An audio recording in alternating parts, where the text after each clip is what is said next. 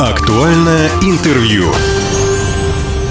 Здравствуйте, меня зовут Владимир Лозовой. В начале месяца в СМИ прошла информация, что Верховный суд России расширил пределы допустимой самообороны.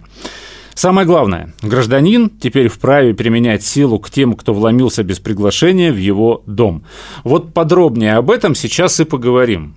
Константин Александрович Волков сегодня напротив меня у микрофона, директор дальневосточного филиала Российского государственного университета правосудия, кандидат юридических наук. Константин Александрович, здравствуйте. Здравствуйте. Итак, самооборона возможна при незаконном проникновении в жилье против воли хозяев. В постановлении Верховного суда говорится, что человек может прибегнуть к самообороне даже в том случае, если проникший в его дом грабитель не избивает жильцов и не угрожает насилием. Раньше было по-другому? А, да, раньше по-другому, да, и, собственно говоря, сейчас по-другому. Почему? Потому что проблема заключается в том, что если смотреть э, уголовный закон, это статья 37 Уголовного кодекса Российской Федерации, а, которая предоставляет гражданам право на самооборону, да, в законе называется это как необходимая оборона, сказано четко, что защищаться можно только в случае посягательства в виде нападения с применением насилия. Да, оно может быть как опасным для жизни, так и не опасным для жизни.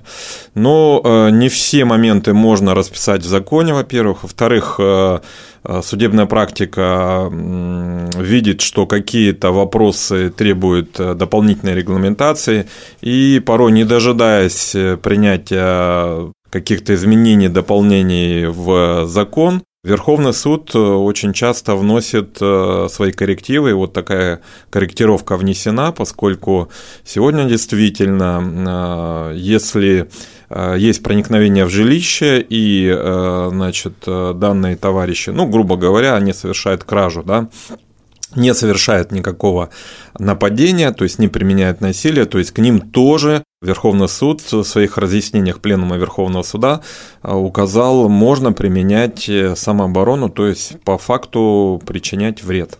Вообще все это напоминает мне, по-моему, английская да, доктрина «мой дом, моя крепость». Да, это английская доктрина, которая перекочевала и в том числе в Соединенные Штаты Америки. Вот, э, не во всех штатах действует это положение. А, но... не во всех штатах? Нет, не во Просто всех есть штатах. такое мнение обывательское, что во всех штатах. Нет, не во всех штатах. И, э, кстати, тоже неоднозначная реакция со стороны общественности поскольку были известны прецеденты, когда, ну, по факту лицо умышленно причиняло смерть другому человеку, в случае, ну, это было проникновение, и даже там вопросы российские подымались, э, вот, поскольку, ну, ни для кого не секрет, что в основном э, преступления совершают в Америке афроамериканцы, и вот э, был как раз сюжет, когда гражданин ввел диалог с органами полиции на протяжении пяти минут. На прицеле находились лица, которые проникли в загородный дом. Его уговаривали не нажимать, стрелять. да, не, не стрелять, но тем не менее он э, выстрелил на поражение, причинил смерть. И вот э, юристы там после этого факта спорили, насколько эту доктрину можно развивать. То есть умышленно это убийство? Да, Или он по факту... Мой дом, моя крепость. Да, он по факту совершил умышленное убийство, осознавая, что преступник проник на территорию его дома, дома вот, и если мы, по крайней мере, будем переносить э, вот это правило на плоскость э, российского правоприменения, то сегодня пока разрешено, э, значит, применять ответное насилие, да, вот даже не ответное насилие, а, если точнее, применять насилие, но это не должно, ну, скажем так, свидетельствовать об явном умышленном причинении смерти другому человеку, то есть лицо не должно должен прежде всего применять э, ну, такой способ, который ведет к смерти. Понимать это следует так. Если в ваш дом ворвались громилы, да, стрелять в них нельзя. Давайте так, ворвались – это уже нападение. Это уже нападение. Да, здесь можно причинять любой вред, э, в том числе, э, если это связано с насилием опасным для вашей жизни, либо ваших близких, то вплоть до лишения жизни тех, кто напал. А мы рассуждаем о такой ситуации, когда человек, допустим, заходит в квартиру, а дверь там взломана, да, и там вор стоит спиной, да, и вот здесь э, он может применить насилие, а, но это не должно свидетельствовать о том, что человек умышленно, явно, однозначно намеревался сразу убить грабителя. Ну, например, э, так совпало, что у человека там с собой оказалось охотничье ружье, да, он заходит и сразу производит прицельный выстрел в голову с близкого расстояния. Вот э, эти факты будут рассмотрены в рамках превышения пределов необходимой обороны. Хм. А если, допустим, ну мы моделируем, да? Да, мы моделируем, да, да, да. Я захожу к себе домой, не обязательно, что дверь, кстати, вскрыта. А она может быть и закрыта. Аккуратно может же быть. действует. Угу. Да? Зашел, закрыл с обратной стороны. Угу. Я захожу, смотрю, что э, у меня грабитель. Какие мои действия? Хороший вопрос. Дело в том, что мы говорили о статье 37 Уголовного кодекса, а, в которой есть положение, оно было введено в 2003 году, что не является превышением пределов необходимой обороны действия обороняющегося лица, если это лицо а, вследствие неожиданности посягательства не могло объективно оценить степень и характер а, опасности. То есть вот как раз вы говорите о ситуациях, когда неожиданно то есть вы обнаружили человека да, в своей квартире, и вот здесь э, человек, естественно, не может соизмерить, что этот человек намеревается, да, то есть посторонний. И вот в этом случае причинение даже смерти не будет являться превышением пределов необходимой обороны. Это а, об этом сказано непосредственно в уголовном законе. Ну, и... а, а если потом при расследовании да, э, полицейские докажут, что ну, а преступник этот э, вор в данном случае не оказывал вообще никакого сопротивления, но был при этом убит. Здесь как раз э, мы и говорим о ситуациях, э, когда э, ну, это положение, прежде всего, уголовного судопроизводства Обязанность доказывания лежит прежде всего на органах следствия. Да? Кстати, 31 мая, вот мы сказали, да, внесены вот эти изменения в пленум Верховного суда, и в том числе одно из изменений, оно как раз коснулось э, пункта э, пленума, где Верховный суд еще раз разъяснил, что доказанность о том, какое было посягательство, опасно, не опасно, не лежит на обороняющемся. Это должны делать органы следствия. И вообще, конечно, когда мы говорим о необходимой обороне, следует понимать, что это важнейший инструмент, э, прежде всего, предупреждения преступности правоохранительные органы, они не должны механически, да, то есть э, давать ответы на вопрос, ага, значит, ты использовал оружие для самообороны, а у него же оружия не было. Ну, например, тот же самый э, нож, э, ну, если кухонный нож, это предмет, использованный в качестве оружия. Вот, э, я думаю, что здесь, конечно, все должно трактоваться в пользу обвиняемого. Об этом, кстати, еще раз подчеркнул Пленум Верховного Суда а, в, в изменениях 31 мая этого года, а, поэтому все сомнения должны трактоваться исключительно в пользу обороняющегося. Это первое. И второй момент. Не следует забывать, что зачастую сами преступники – использует э, вот этот институт для того, чтобы оправдать э, факт причинения вреда. Угу. Ведь ни для кого не секрет, что большинство убийств в России да, совершается на бытовой почве, да, то есть когда во время употребления спиртных напитков да, оказывается нож в руке там, одного из пьяниц, да, и он э, причиняет смерть там, другому собутыльнику. И зачастую, в общем-то, оправдывая оправдывая, почему он это совершил, он как раз и говорит о том, что а, было нападение. Вот. И вот здесь, конечно, вопросы доказывания, они достаточно сложные, вот, но тем не менее известны даже факты, когда при а, отсутствии явного очевидного факта, кто совершил это преступление, а, все-таки признают э, то обстоятельство, что лицо находилось в состоянии необходимой обороны. Ну, а, я хочу сказать о том, что граждане не должны бояться то есть применять этот э, институт, поскольку он прежде всего предполагает э, э, первостепенное право любого гражданина на жизнь. Вот. А инстинкт самосохранения, он лежит на уровне рефлекса, то есть и поэтому правоохранительные органы должны оценивать там образно говоря, превышение пределов только в том случае, когда явно, очевидно, а, вред причиняется несоразмерно. Вот, кстати, тоже это очень важный вопрос. Почему? Потому что некоторые считают, что превышение пределов это когда, ну, образно человек намеревается причинить легкий вред, да, а причиняют там тяжкий вред. Нет, ни в коем случае. То есть даже тяжкий вред, он будет рассматриваться в рамках необходимой обороны. А главное, чтобы а, с очевидностью для ну, обычного гражданина, то есть те средства, которые выбирает преступник для защиты своих интересов, они явно не превышали. Ну, например, там, скажем так, два школьника подрались между собой, да, и отец наблюдает это со стороны, вмешивается и несоразмерен, да, там, допустим, пятиклассник, и, и он человек, как взрослый ну, да. человек, и он начинает его дубасить и говорить о том, что я защищал своего ребенка. То есть э, это очевидно для всех, что выбранный способ э, показывает... никаких шансов у него доказать. Нет. На его взгляд, его правоту, как бы тут нет. Ну, здесь как бы его правота, с одной стороны, будет. Почему? Потому что он все-таки действовал в рамках как бы необходимой обороны защищать своего ребенка, но он превысил свои пределы. Угу. Ну, кстати, следует сказать, что законодатель значительно смягчает ответственность за причинение вреда в состоянии необходимой обороны. То есть она понижена и за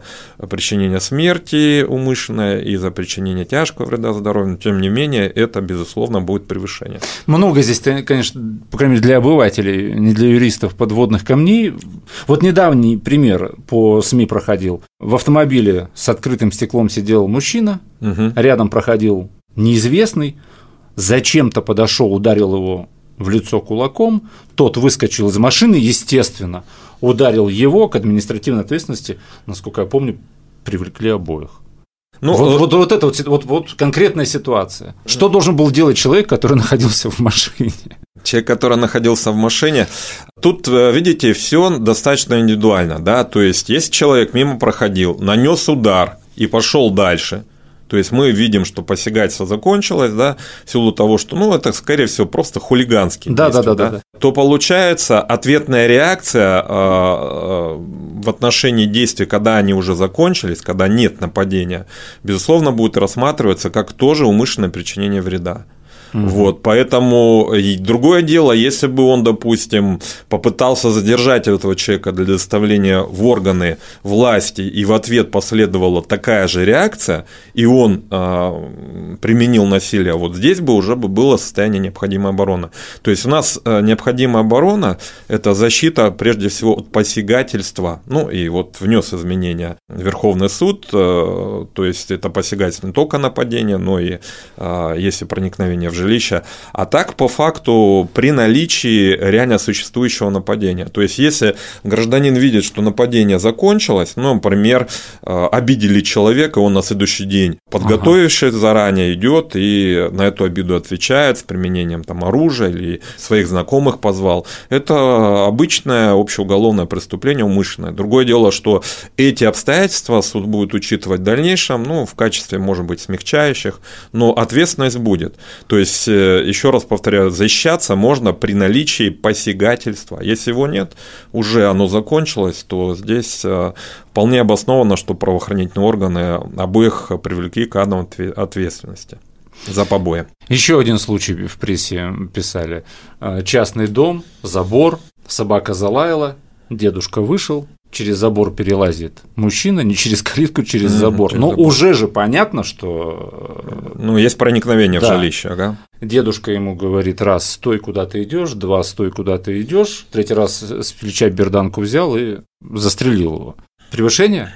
норм самообороны. Значит, э, еще раз э, давайте внимательно коснемся, что такое необходимая оборона. Необходимая оборона – это защита от общественно опасного посягательства, путем причинения вреда посягающему лицу для защиты своих интересов интересов других лиц. Итак, рассмотрим наш пример. Посягательство было? Да, было. Было проникновение. Ну вот, э, очевидно, этот случай был до внесения указанных изменений.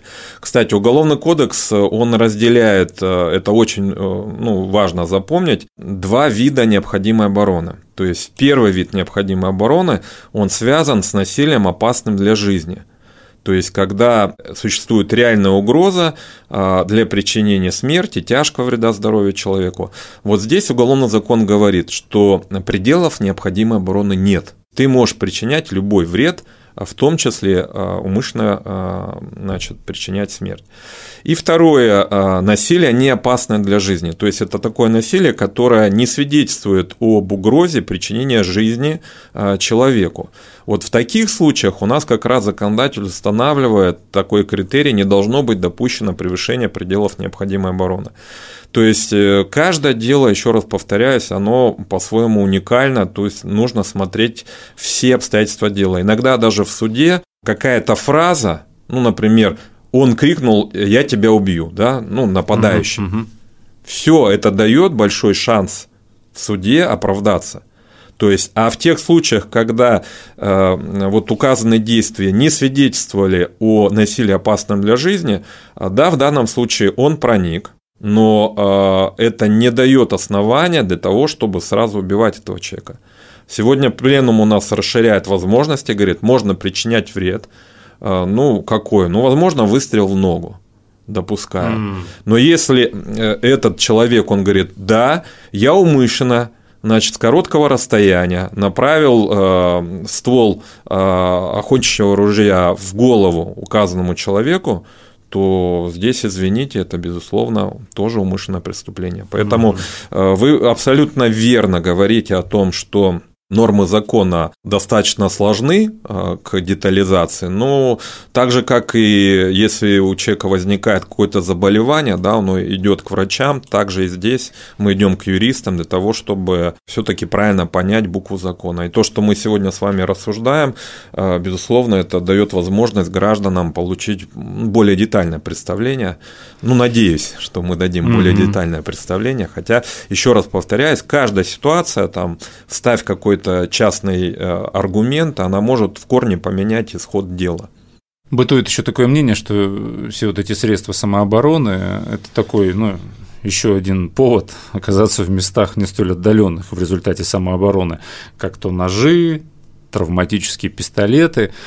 Максимум специалисты говорят, что вот газовые баллончики более или менее как-то ну, безопасны в этом смысле. Ну, вы знаете, э, я бы так не согласился, даже если это оружие находится в незаконном обороте, это не свидетельствует о том, что человек намеревался причинять смерть.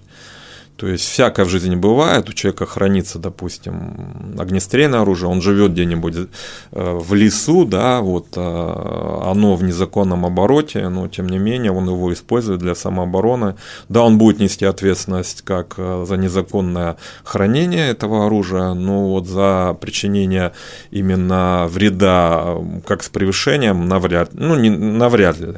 То есть поэтому здесь, конечно, то есть есть э, будет выглядеть странно, если человек приходит, допустим, куда-нибудь в кафе, в ночной клуб, и у него с собой там тесак, и он говорит, я вот для самообороны ношу, да, наверное, его не пропустят в это заведение, но тем не менее запрета нет э, на ношение э, любых бытовых предметов, а тот же самый охотничий, о, не охотничий нож, а ножи, там, которые там продаются в магазинах, это бытовые предметы, поэтому их можно носить.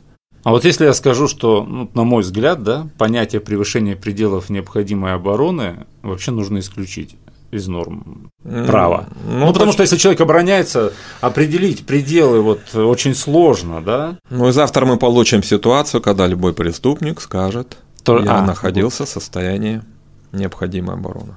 Ну, давайте вернемся, подытожим наш разговор. Все-таки еще раз в завершении э, скажите, вот то, э, о чем говорит Верховный суд, да, это было 30 мая. Мой дом, моя крепость. Еще раз тезисно, что изменилось? Вот максимально доступно для людей. Изменилось следующее. Сегодня можно причинять вред э, тем лицам, которые проникли в жилище, вот, и те лица, которые на вас не нападают. То есть, Проникнув в жилище. Да, то есть они проникли, вы это обнаружили, вы можете причинять вред. Вопрос, какой вред? Здесь все зависит от ситуации. Если это внезапно вы обнаружили, да, я уже сказал, а, значит, э, не является превышением предела, в том числе умышленное причинение смерти при внезапном нападении. Если вы наблюдаете картину, что люди проникают, э, ну, там скажем, дверь вскрывают, например. Дверь скры, скрывают, вы там обошли э, свой там участок, сзади подошли, и, соответственно, здесь уже вопрос – Э, умышленное причинение смерти – это превышение, все остальные вариации – это в рамках самообороны. То есть можно сегодня защищать э, интересы свои, в частности, э, право на неприкосновенное жилище путем причинения вреда, но опять же таки в рамках института необходимой обороны. Раньше этого не допускалось. Для примера, как было раньше еще раз? Для примера обязательно должно следовать было нападение. То есть преступник должен был повернуться Даже лицом, нанести тебе там, допустим, ну, удар либо высказать намерение, либо вы с его поведения поняли, что у него в руке нож, да, он двинулся в вашу сторону. То есть сегодня, скажем, это не требуется. То есть это, безусловно, расширяет границы прав необходимой обороны. Ну, на самом деле проблем э, правовой регламентации необходимой обороны достаточно много. И то, что Верховный суд обратил внимание вот на э, эту проблематику, она, безусловно, подчеркивает, что э, в центре судебной власти остаются и вопросы защиты прав граждан, в том числе таким вот интересным вариантом. Но вот я как, э, как бы руководитель дальневосточного филиала Российского государственного университета правосудия мог бы свое предположение высказать, а почему бы нам действительно в рамках института «Мой дом, моя крепость» не разрешить умышленно причинять смерть другому человеку. Ну, то есть я считаю, что здесь бы Э, был такой запас прочности в части от э, вообще проникновения в жилище. То есть, когда человек знает, что если я пересеку вот этот забор чужого человека, это может влечь смерть. На ну, как вы думаете, есть предпосылки, что вот примут такой закон? Ну, а все предпосылки начинаются либо с каких-то казусов, либо, Прецедентов. С, либо со стороны предложений ученых. Да? Вот э, один из великих советских криминологов, Строгович, говорил, наука начинается там, где она, говорит, законодателю нет.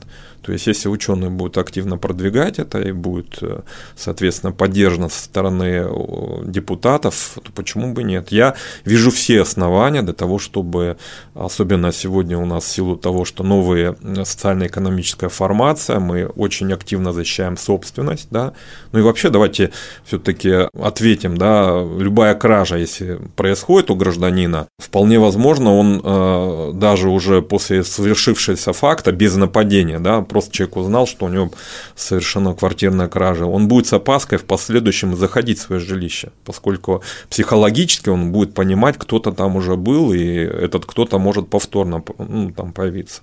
Поэтому почему бы нет, я бы это предложение, допустим, и поддержал. Сегодня у нас в студии был Константин Александрович Волков, директор дальневосточного филиала Российского государственного университета правосудия, кандидат юридических наук. Константин Александрович, спасибо, что пришли. Пожалуйста. Всем самого хорошего.